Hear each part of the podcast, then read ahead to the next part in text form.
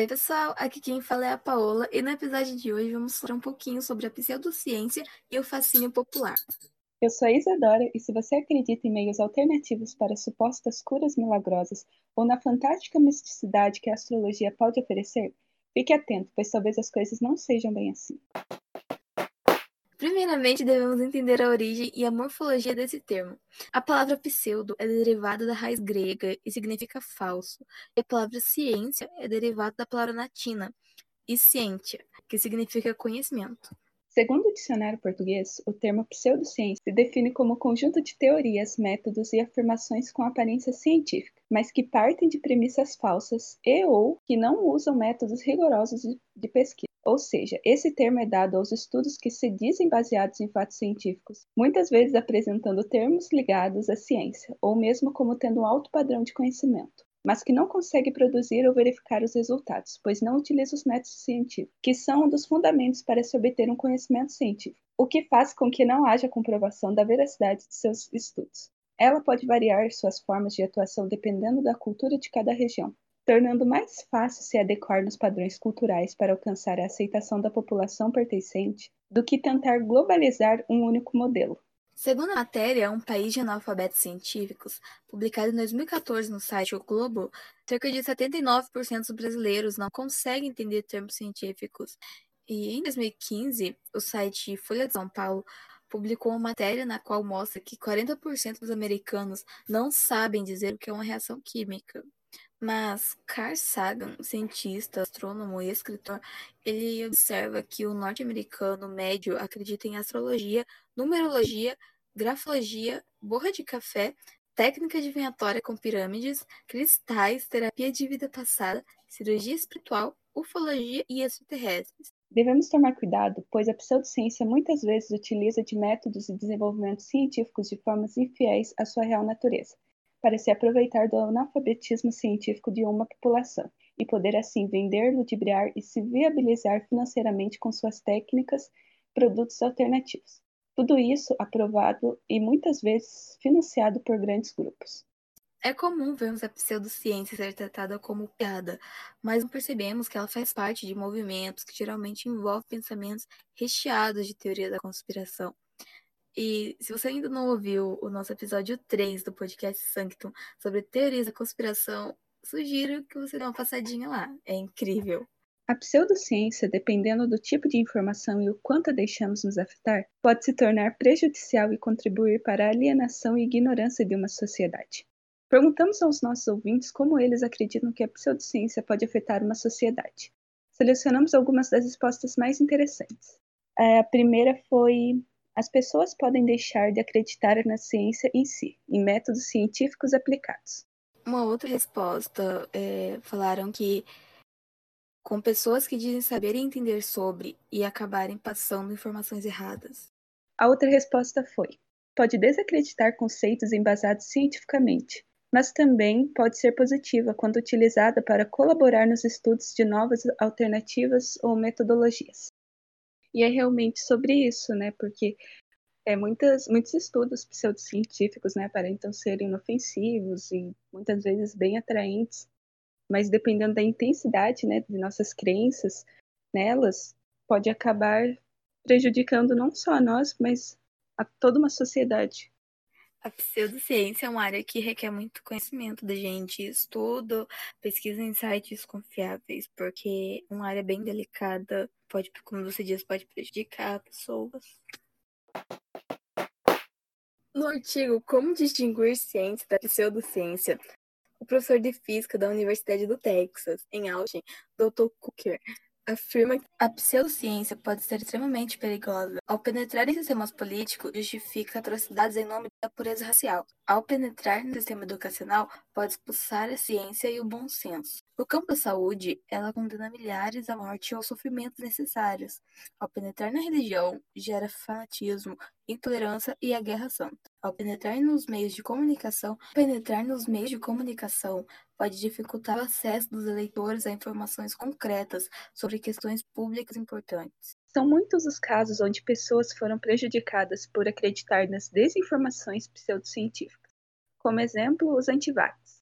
Esse grupo de pessoas nega o uso de vacinas, acreditando que irão fazer mal, levando parte da população a não se imunizar contra alguma doença. Em 2019, em uma declaração da OMS, os antivacinação estão no top 10 de maiores ameaças à saúde mundial, em conjunto com problemas como ebola, HIV, dengue e influenza. Com os movimentos antivacinas e também os medicamentos sem comprovação científica endossados pelo governo federal durante a pandemia, o problema se agravou e a desinformação aumentou de maneira que era impensável antes, o que afeta diretamente a saúde pública. A pandemia acabou atraindo movimentos de pseudociência e anticiência justamente pela emergência pelo estado de pânico e medo que as pessoas estão sentindo. As pessoas ficam muito frustradas com a demora da ciência em trazer respostas através de métodos comprovados. Em uma matéria do jornal da USP, a presidente do Instituto Questão de Ciência, Natália Pasternak Tachner, diz: Para você dizer que a Terra é plana, você coloca um GIF, uma figura na internet, e fala que a Terra é plana. Para explicar a ciência, você demora muito mais tempo do que colocar uma mensagem atraente completamente aleatória e maluca que vai fixar a atenção do público e de maneira muito mais rápida. É sempre muito mais difícil explicar a ciência. A pseudociência não precisa ser explicada porque é mentira. Então é mais fácil, você coloca ela ali e quem quiser aceita. As certezas absolutas que a pseudociência oferece são muito mais atraentes e acabam ganhando visibilidade porque muitas vezes falam o que as pessoas querem ouvir. Assim, para um desenganado ou um desesperado, vale tudo para se sentir curado, até mesmo uma ilusão pseudocientífica ou um auto-engano religioso. Combater isso em um cenário onde muitas vezes a desinformação vem diretamente das ações de governantes se torna desafiador. Devemos entender como a ciência funciona e desenvolver um pensamento crítico e reflexivo a todos os tipos de crenças e informações.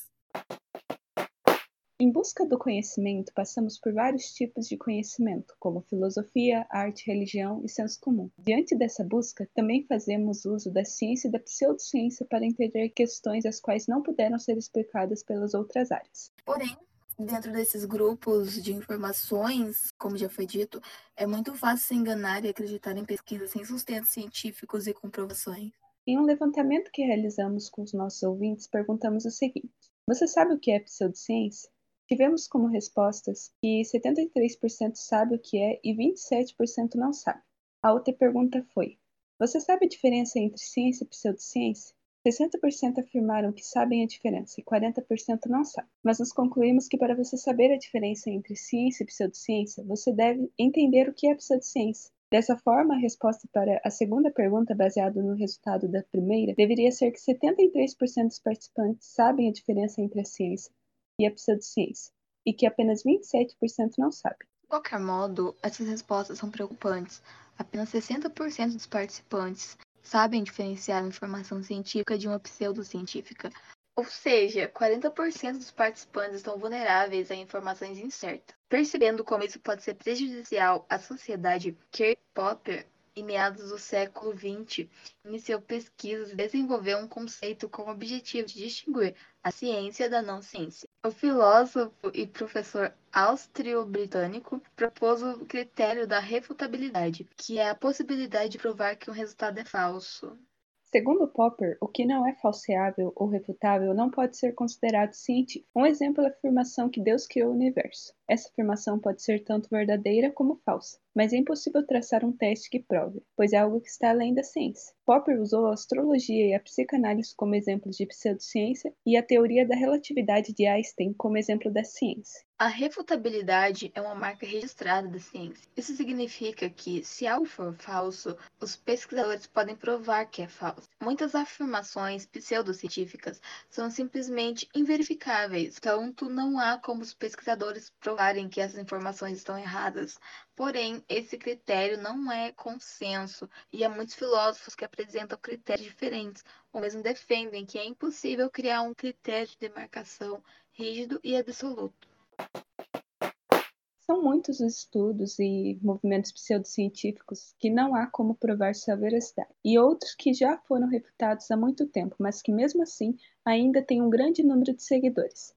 Resolvemos trazer a vocês algumas dessas áreas que selecionamos. Entre elas estão as que colocamos em uma das perguntas do mesmo levantamento já citado. Psicanálise.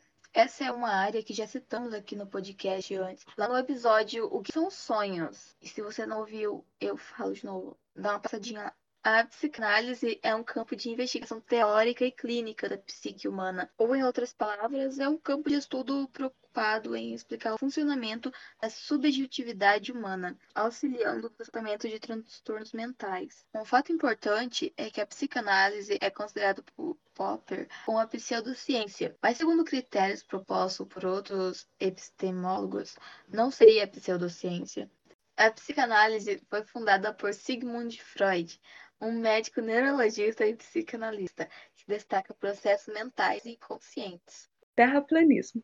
Como o nome já diz, é um movimento no qual acredita que a Terra é plana. Basicamente, os terraplanistas acreditam que a superfície da Terra é plana, que a Terra está parada e o Sol e a Lua seriam menores e mais próximos do que os cientistas dizem. Acreditam também que a Terra seria achatada, um disco redondo de proporções indefinidas. O Polo Norte estaria no centro desse disco e as bordas da Terra seriam formadas por gelo, e isso seria a Antártida. Mas nós nem precisamos explicar o quanto isso é um absurdo, não é? Quem sabe no próximo episódio esse não pode ser o tema. Frenologia. Esse é um bom exemplo de como a pseudociência pode atrair a atenção do público e se tornar popular. De acordo com as ideias por trás da frenologia, pensava-se que, pensava que o formato da cabeça revelava aspectos da personalidade e do caráter de um indivíduo. O médico Franz Gall apresentou a ideia pela primeira vez em 1796 e sugeriu que as formas da cabeça de uma pessoa correspondiam às características físicas do córtex cerebral.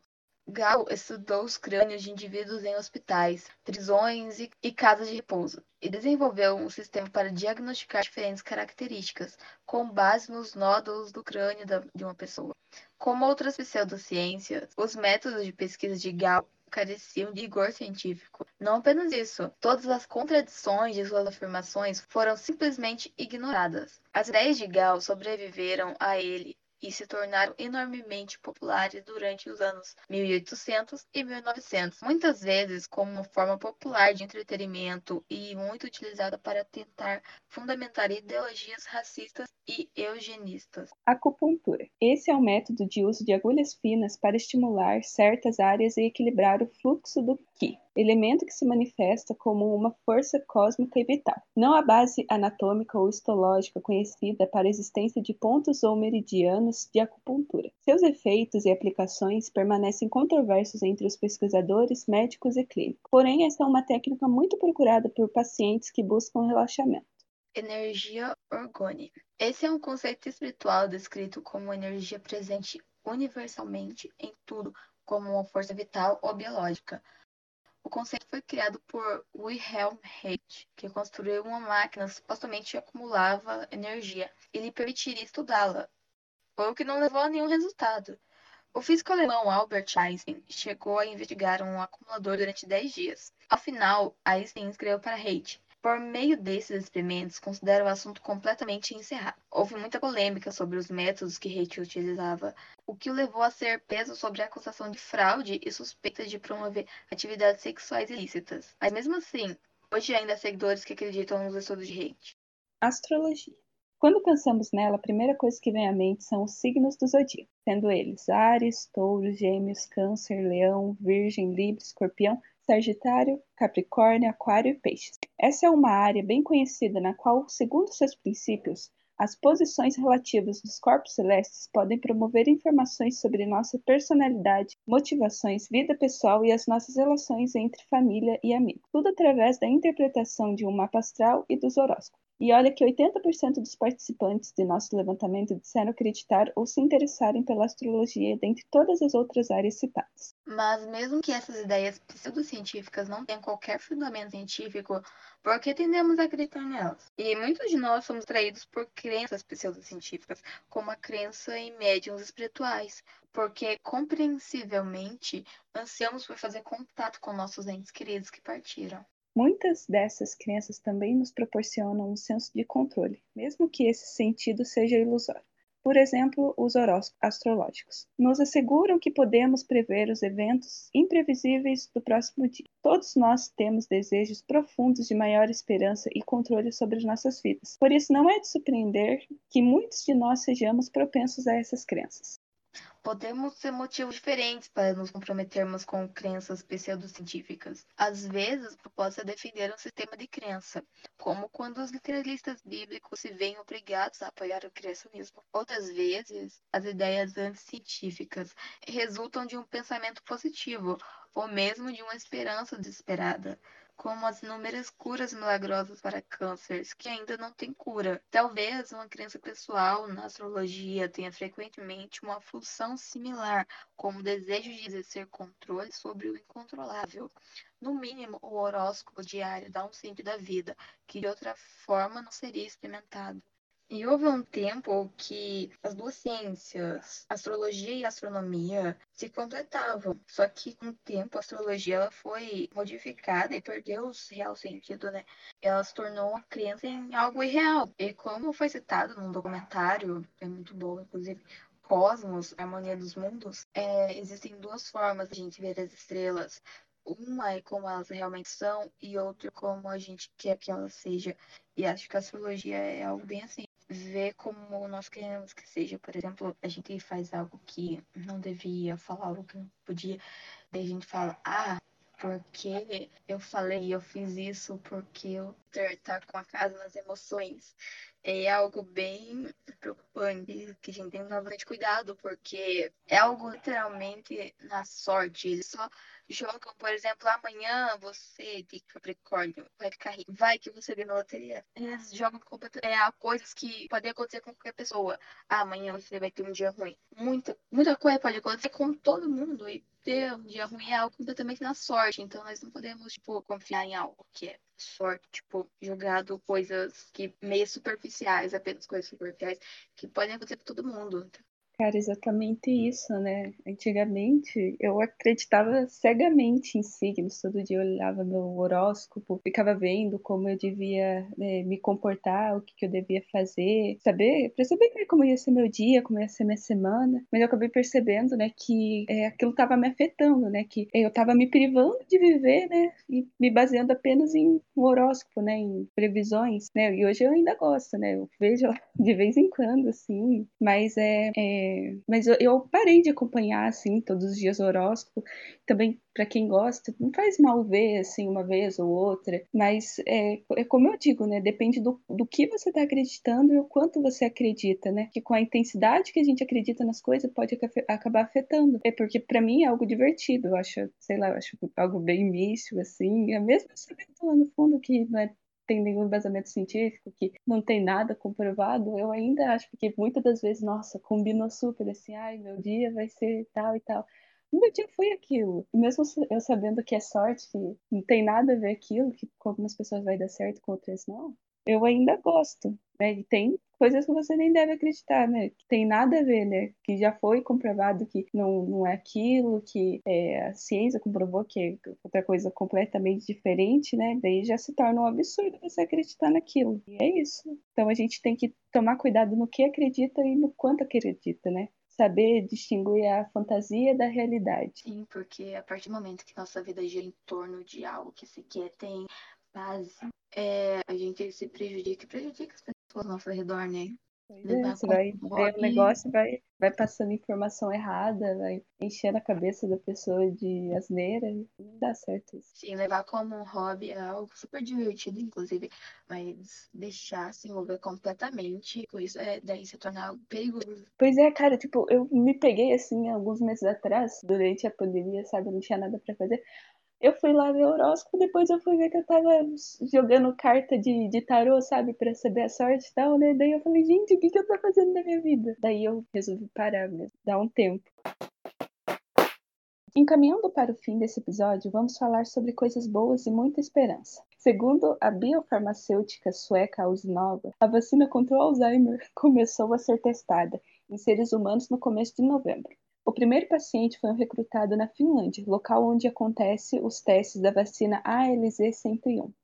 A vacina age especificamente sobre uma estrutura chamada oligômeros beta-amiloide, cujo acúmulo no cérebro leva ao Alzheimer. O estudo investigará o uso de duas dosagens diferentes da vacina durante um período de 20 semanas e conta com a participação de 26 voluntários diagnosticados no estágio inicial da doença. Os dados principais para o estudo estão previstos para o segundo semestre de 2023. Então foi isso, a gente fica por aqui o nosso episódio. E não se esqueçam de nos acompanhar nas redes sociais. Estamos presentes no Instagram como Podcast Sanctum, no Twitter como Sanctum Underline IF, no Facebook como Podcast Sanctum. Sanctum, nosso santuário de ideia.